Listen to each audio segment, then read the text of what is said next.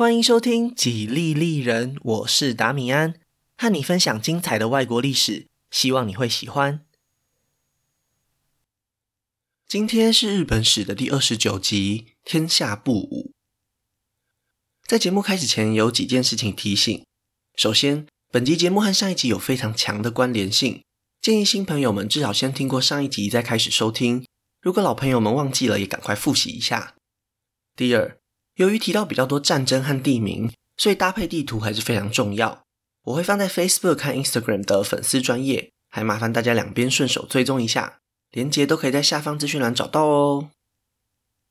最后，必须和大家说明一下，这集节目内容主要参考的资料分别来自不同史料的内容。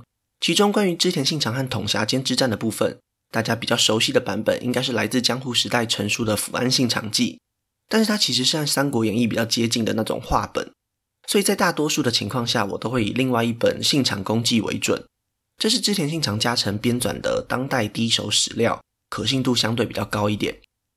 另外，关于武田信玄和川中岛之战的部分，比较丰富的记录是来自甲阳军舰，但是大家也必须留意，它一样是江户时代的著作，加油添醋的部分应该不少。所以我保留了一些戏剧张力比较强的部分，未必是真的史实内容，在这边声明一下。那今天的节目就开始吧。上一集说到，北条、武田、金川三个家族。透过政治联姻，组成了甲相郡三国同盟，各自向外拓展势力范围。直接迎接第一波冲击的，就是人称越后之龙的长尾金虎了。由于越后南方紧邻着武田家掌控的信浓国，东南方又与北条家占领的上野国接壤，因此长尾金虎面临了极大的压力。有句话说，攻击就是最好的防御。既然前三次川中岛之战都没能打出个结果，就只能先暂时换个对手。替关东管理上杉宪政好好教训北条家了。就在长尾金虎还在拟定作战策略时，一则令他振奋的好消息从西南方传来：假相郡三国同盟之中的其中一位大名金川议员，在战场上遭遇不测。目前金川家正陷入突如其来的混乱当中。虽然骏河国并没有和长尾家的势力范围直接相邻，但是未来如果要在相某国发生战斗，长尾景虎就必须防范金川家从西边来的增援。现在的情势可以说是一片大好，这一切都必须感谢那位名不见经传的年轻人，人称尾张大傻瓜的织田信长。在继续讲下去之前，必须回过头来先介绍一下尾张三河这两个地区的情况了。如果大家还有印象的话，在第二十二集节目里曾经提过。足利义满为了打压守护大名的势力，刻意挑起了斯波家的内部冲突。其中一支分家继承了尾张守护的名号，世世代代统治这个地区。然而到了应仁之乱以后，斯波家元气大伤，政治影响力也逐渐衰弱。因此，在尾张代替斯波家管理领地的守护代织田家就这样登上了历史舞台。而隔壁的三河国也面临了类似的情况，当地有实力的豪族松平家也在乱世之中掌控了主导权。如果拿织田家和松平家来做比较，前者的实力更强大一点，而且松平家有一个不幸的开局位置，因为在三河国的西边是逐渐崛起的织田家，东边则是本来就实力雄厚的金川家，夹在两者之间可以说是生存的非常辛苦，时常卷入织田家和金川家的纠纷。最后，松平家领袖惨遭织田家暗杀，金川议员眼看机不可失，就以协助松平家为理由。将他们家族年幼的小主人竹千代带回骏河国当人质，三河国就这样被纳入了金川家的势力范围。另一边，在战场上陷入劣势的织田家，虽然和美浓国的斋藤家缔结了政治联姻，暂时消除了腹背受敌的风险，但是他们在西元一五五零年左右失去了家族领导人，还是让尾张国陷入了非常危险的处境。而这样严苛的挑战，全部都落到了家族继承人织田信长的身上。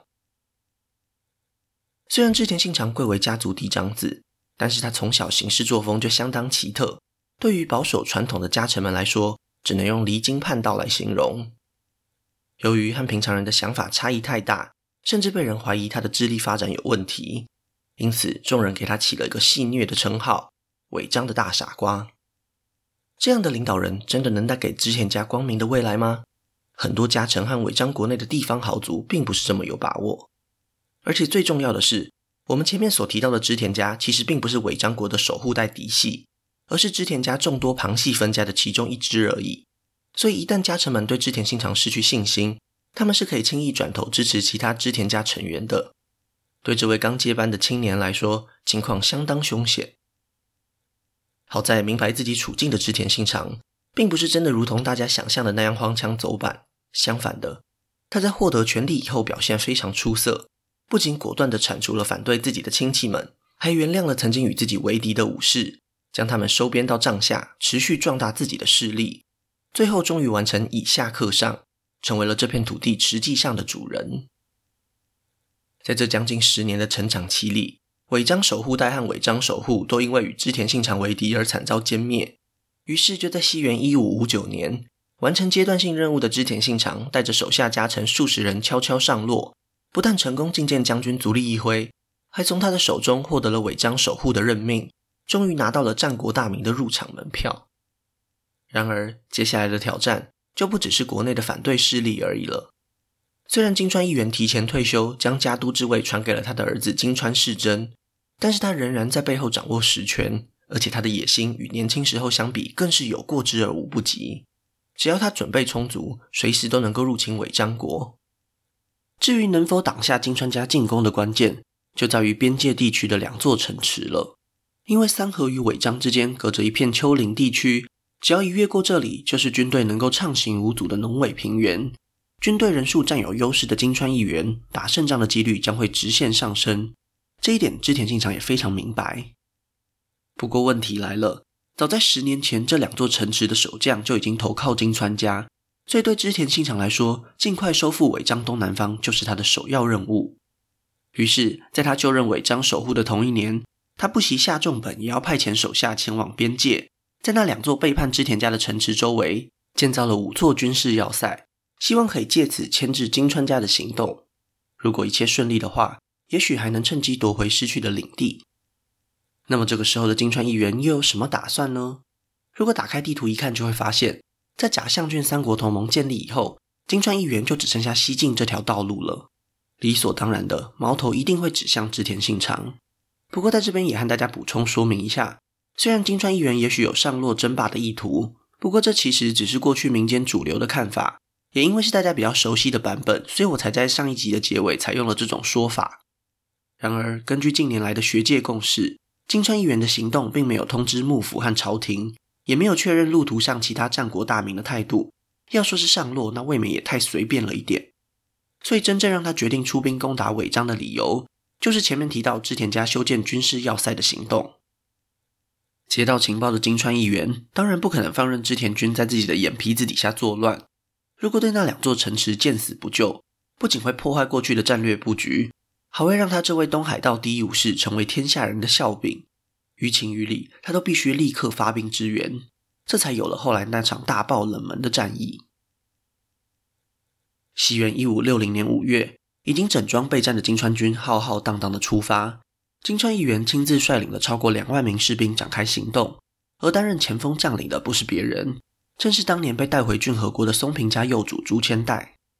到了这个时候，他已经长成了一名十八岁的青年，而且金川议员对他是相当器重，不仅让他迎娶了自己的养女，还把名字当中的“元”字赏赐给竹千代，让他改名为松平元康。这一次出征让他担任前锋，主要的目的就是要测试他的能力和忠诚度。那么松平元康初登板的表现如何呢？金川议员非常满意，因为要穿越危险的丘陵地区发起攻击，对第一次上战场的将领来说，其实并不简单。但是松平元康不仅击杀了数位织田军将领，还顺利攻下了两座织田军要塞，让粮食可以顺利补给，可以说是完美的达成了任务。感到安心的金川议员决定跟上脚步，让自己强盛的军队前往松平元康所在地会合。然而，就在半路上，他们遭遇了意料之外的敌人。在这段时间里，织田信长的动向又是如何呢？在得知金川家大军压境以后，他找来了家臣们共商对策。其中有不少人都认为应该集中兵力防守尾张国的政治核心青州城。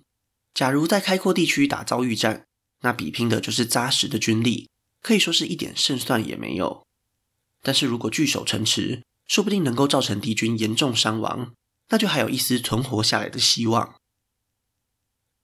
虽然这些家臣的建议织田信长都听到了，但是他在当下并没有做出裁决，而是直接解散了作战会议。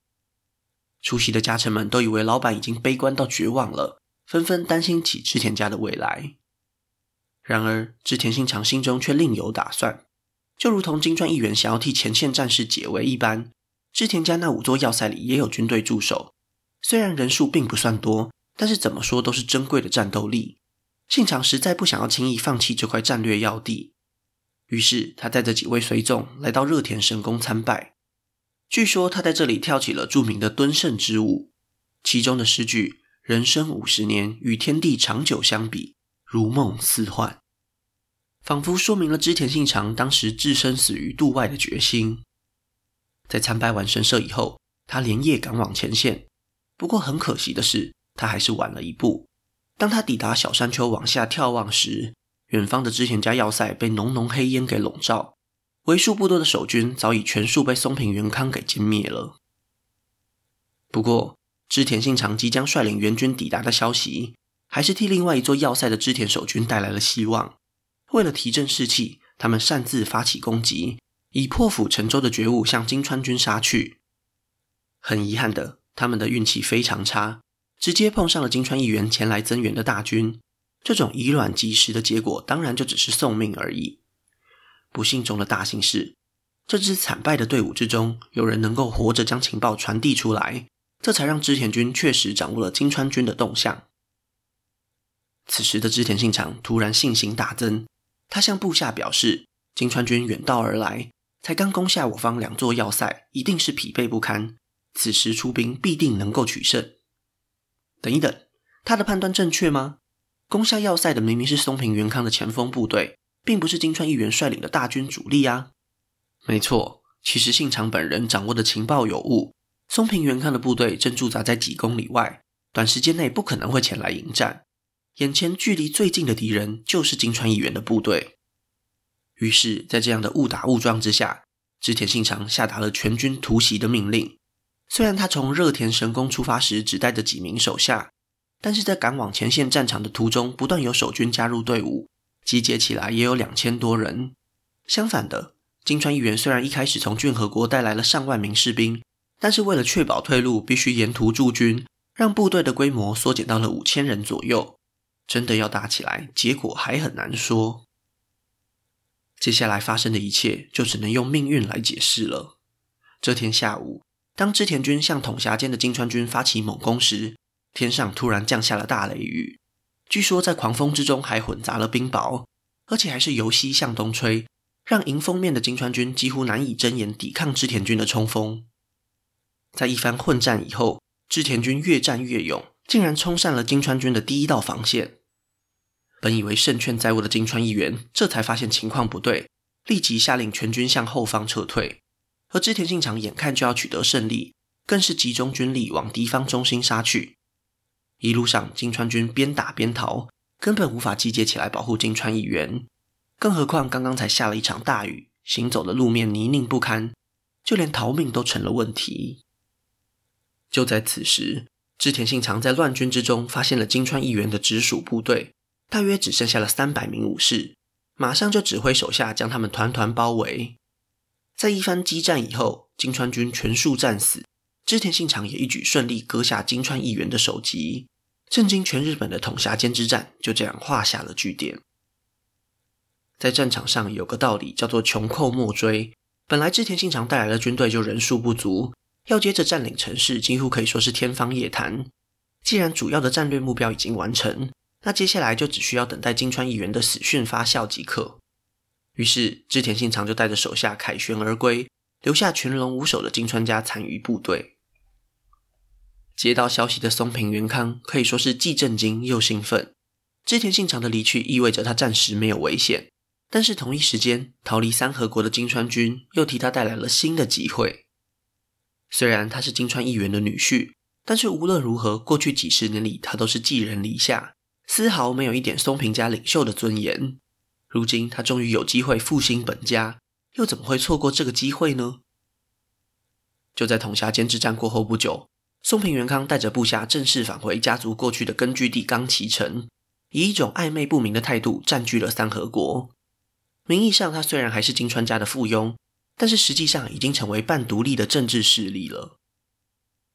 统辖间之战虽然最直接得利的就是解除危机的织田信长，但是间接得利的幸运儿就绝对要算上长尾景虎了。这一则情报实在至关重要。大大的加强了他代替上杉宪政出兵关东的诱因。金川议员死后，金川家元气大伤，等于是斩断了长相郡同盟的左手。这样的机会千载难逢，只能好好把握了。就在不到两个月以后，长尾景虎带着越后的军队杀入上野国，以迅雷不及掩耳的速度攻下了好几座城池。见风转舵的当地豪族也没有犹豫，马上就舍弃了北条家。重新表态支持上杉宪政重返家园，一来一往之下，长尾景虎的军队就像是迅速吸收水分的海绵，不断膨胀；而北条家的势力则是相反的，进入了恶性循环。前几年打下来的地盘，几乎是在几个月内就完全丢掉了。与此同时，其他对北条氏康不满的关东势力也纷纷加入长尾景虎的军队，可以说是当年北条包围网的二点零版本。而且相比之下，这一次的危机又更加凶险，因为当年金川议员身边还有个愿意帮忙劝架的武田信玄，现在长尾景虎作为联盟的唯一领袖，战斗意志非常高昂，在没有完成目标以前，绝对不可能轻易退兵。不过问题来了，关东地区幅员辽阔，长尾景虎的战略目标又是什么呢？如果从他出兵的动机来看，一切就非常清楚了。既然长尾景虎进入关东的目的是要为上山宪政讨回公道，那么夺回被北条家控制的古河公方，一定就是代办清单上的第一项。只要重新掌控古河公方，就能够摧毁北条氏康私自担任关东管领的正当性。对非常注重大义名分的长尾景虎来说，这就是重建关东秩序的唯一途径。北条氏康当然也明白这一点，所以他制定的战略也非常明确。就是说什么也不能让长尾景虎得逞。上野国和武藏国的土地可以暂时被占领，城池也能够在必要的情况下放弃。但是北条家的核心相模国必须死守，古河攻方也必须安稳地待在战场大后方。如此一来，绵长的补给线总有一天会拖垮长尾景虎数量庞大的军队。果不其然，这样的策略非常有效。虽然长尾景虎率领的反北条联军势如破竹。一路由北杀到南，主要路线上的每一场战役几乎都能够取胜。但是当他们开始进入武藏国和相模国的交界地区以后，就遭遇了顽强的抵抗。由于北条氏康早有准备，所以粮食还算充裕。而他集中粮食到城内的做法，又进一步让远道而来的长尾景虎没有物资可以掠夺，大大的影响了反北条联军的士气。再加上他们深入敌营。时不时会受到热心民众和北条武士的游击，情况越来越不乐观。为了避免情况继续恶化下去，长尾景虎决定直捣黄龙，在西元一五六一年的三月，包围了北条氏康所在的小田原城，还在城下饮酒叫战，留下了霸气威武的形象。这一次远征确实不容易，但是实际上的效果却非常有限，因为北条氏康坚守不出，实在也拿他没办法。眼看从越后来的武士越来越思念家乡，长尾景虎也明白此地不宜久留，因为他已经收到风声，遭到重创还在复原的金川家，竟然还是决定派出援军支援北条家，而且武田信玄也答应了北条氏康的请求，在北信浓地区修筑城池，随时都有可能会发起进攻。要是这个剧本真的演下去，那对长尾家来说就是极大的灾难。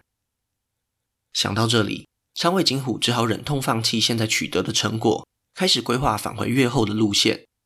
不过在离开以前，他还有一件重要的大事得办，那就是前往鹤冈八幡宫和上山宪政完成之前谈好的让位仪式。从这个时候开始，长尾家正式并入上杉家，长尾景虎也因此改名为上杉正虎。为了节目方便，之后都会使用大家更熟悉的上杉谦信来称呼。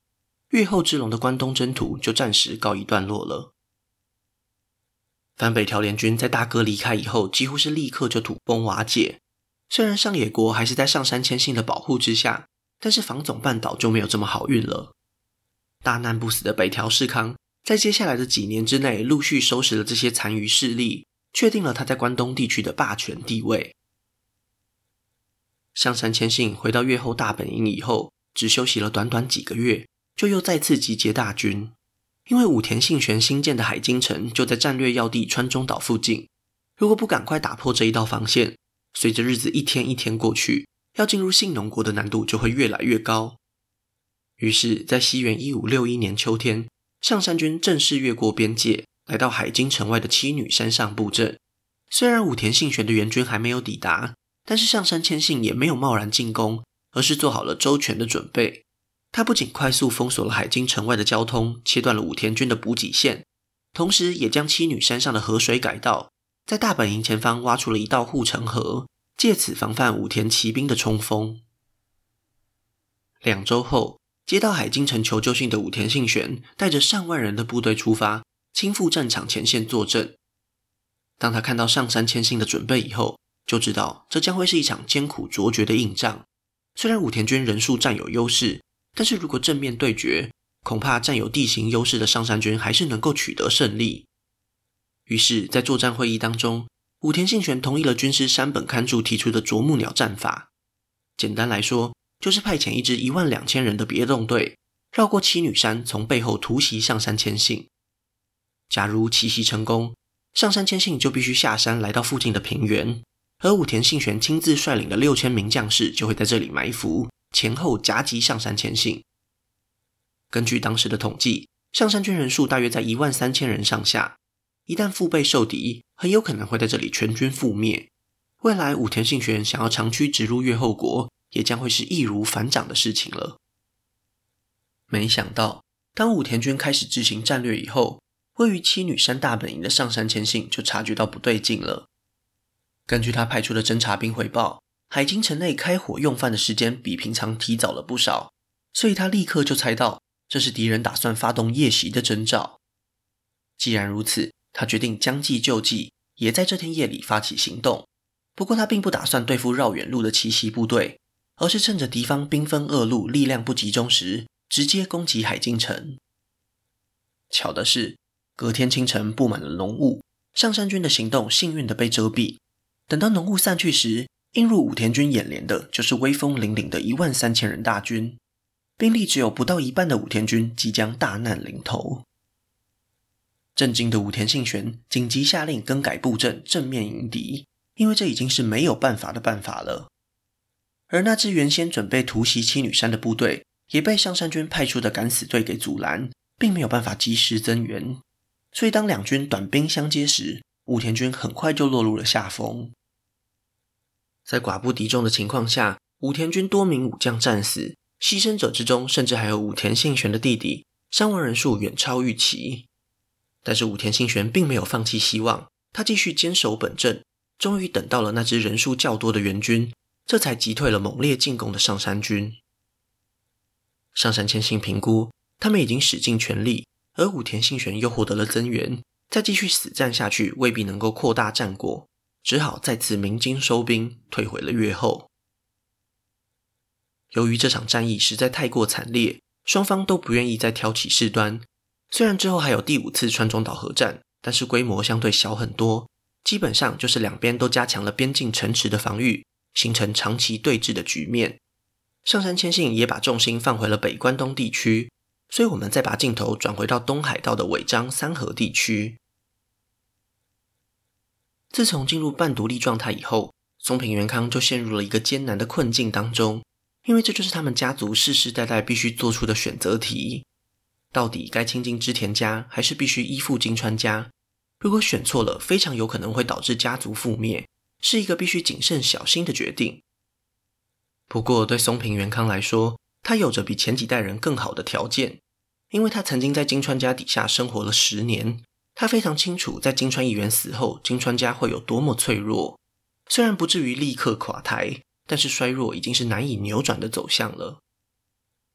反观织田信长，虽然他在统辖间之战的优秀表现，运气占了很大一部分，但是他灵机应变的能力也是相当出色。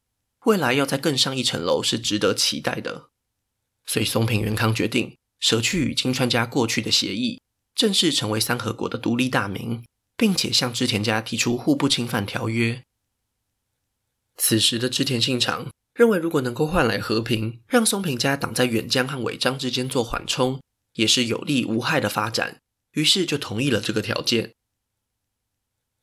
到了西元一五六二年，有了先前和平协议的基础，织田信长和松平元康决定进一步深化双边合作，签订了未来延续数十年的青州同盟。本质上就和假相卷三国同盟非常类似，其中包含了缔结政治联姻以及军事上的攻守合作。这样一来，松平家就能向东边扩张，而织田家则是能够往西边进攻，确保双方都能够在后方安全的情况下战斗。为了让织田家更信任自己，也为了向天下人宣示自己的蜕变，松平元康在隔年更改了自己的名字，将金川义元赐给他的元字给舍弃，改名为松平家康。从这一年开始，松平家康不只是铲除山河国内金川家的残余势力。还进一步朝远江三河边界发起进攻，正式和金川家撕破脸了。而另一边，因为和松平家缔结了同盟，织田信长终于可以全心全意对付其他邻居了。第一个要倒大霉的就是美浓国的斋藤家了。等一等，前面不是说过织田家已经和斋藤家缔结政治联姻了吗？怎么信长现在又要攻打盟友了呢？原来。当年织田信长迎娶了美浓大名斋藤道三的女儿以后，才过没几年，这位岳父就和儿子斋藤义龙发生纠纷，最后竟然惨遭杀害。虽然织田信长也想替岳父报仇，但是当时实力不足，并不敢贸然行动。而后又碰上了金川义元的入侵，所以一直到了这个时候，他才有余裕对付斋藤家。非常巧的是，大舅子斋藤义龙不久前才病逝，继承斋藤家的是年幼的侄子。现在并吞美浓是再适合不过了。不过很可惜的，织田信长并不像大家以为的那样用兵如神，统狭间之战的奇迹是难以复制的，所以他接连好几次出兵都被斋藤家的守军给击退，并没有取得什么优良的成绩。无奈之下，织田信长只能改用外交手段，不断拉拢敌方家臣以及美浓国当地的豪族，静静等待斋藤家众叛亲离的那一刻到来。没想到，在此期间，近畿地区发生了一件骇人听闻的大事。西元一五六五年的夏天，第十三代将军足利义辉惨遭阿波国的三好家袭击，惨死在他居住的二条寓所里，幕府就这样成为了无人主政的空壳。当然，足利家还是后继有人。足利义辉有一位已经出家的弟弟逃了出来，他就是后来的足利义昭。足利义昭接到消息。三好家已经打算拥立另外一位将军家的亲戚足利义荣，因此如果他想要继续活命，就必须找到实力坚强的大名来保护自己。声名远播的武田信玄和上杉谦信都收到了求救信，但是他们更在意自己的领地，实在不愿意冒险上洛保护将军继承人。那么，到底有谁愿意接受这个委托呢？当然就是充满雄心壮志的织田信长了。虽然他并没有立刻展开行动。但是拥护将军上洛已经成为了他未来最重要的战略方针。当务之急还是得先扩大自己的地盘才行。于是，到了西元一五六七年，织田信长率军西征，成功占领了伊势国北部，铺设了上洛之路的第一块砖头。而且就在战争途中，他接到了一个振奋人心的好消息：斋藤家的家臣们已经受不了这种长期抗战，纷纷接受了织田家的招降条件。打算逼迫他们的主君离开美浓。得到消息的织田信长马上就以最快的速度折返，风风光光的进入美浓国首府稻叶山城，并且将它改名为岐阜城。为什么会取名为岐阜城呢？根据江户时代所流传下来的民间野史，当织田信长成功夺下美浓以后，有一位僧侣向他表示，这个地方的旧名井之口并不吉利，应该选择一个更好的名字来改运。最后，信长选择了岐阜，因为相传中国西周王朝的发迹之地就名为岐山，颇有仿效前人结束乱世、平定天下的宏愿。虽然这则故事的可信度实在不高，但是在各种小说和游戏当中都可以看到这种说法。除此之外，还有另一个值得注意的地方：从这一年开始，织田信长在正式文书上的印鉴都改成了充满霸气的四个大字“天下不武”。过去主流学界认为这是他试图以武力征服天下的象征，但是近年来，学者却提出了不一样的看法。这其实是织田信长外交策略的一部分。天下不武，指的其实是让武家政权，也就是室町幕府重新恢复往日的荣光。也许信长心中并没有真心想这么做，但至少这是他对所有战国大名公开的态度。当然，说是一回事，做又是另外一回事。所以接下来他兑现和足利义昭的承诺，就是最好的展示了。势力范围涵盖美浓、尾张、伊势的织田信长，终于能够透过武力支持将军上洛了。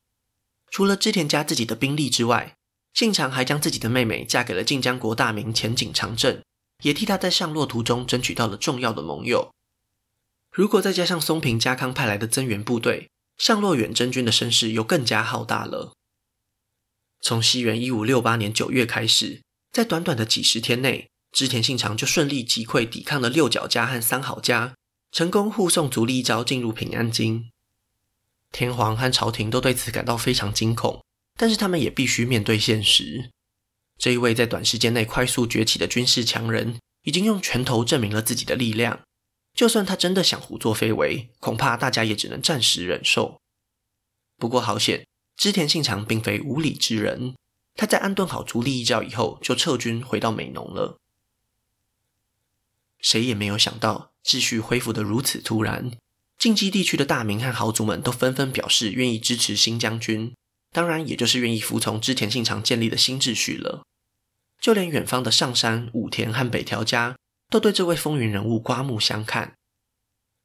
而最感谢织田信长的，就是终于能够登上将军之位的足利义昭了。此时的他还没有领悟到“水能载舟，亦能覆舟”的道理。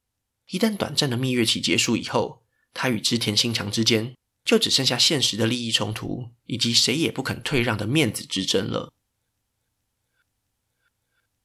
那今天的故事就先分享到这里，下一集我会继续分享更多属于日本的故事。如果喜欢我的节目，可以顺手按下关注或追踪，也拜托大家到 Apple Podcast 和 Spotify 帮我评分留言，这会对节目有很大的帮助。另外，如果想要透过行动支持我继续制作节目，在下方资讯栏也可以找到小额赞助的连结哦。